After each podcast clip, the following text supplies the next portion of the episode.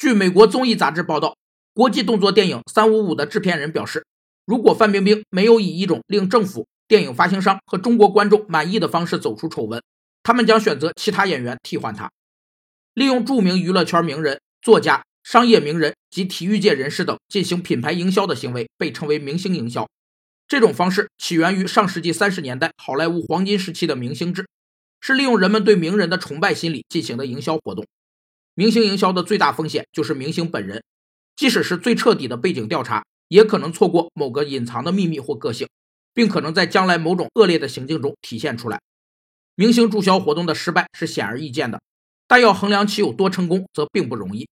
所以在选明星前，要确定希望明星传达何种品牌特性，然后选择与之匹配的明星。今年五月，华谊兄弟花了两千万美元拿下三五五的中国发行权。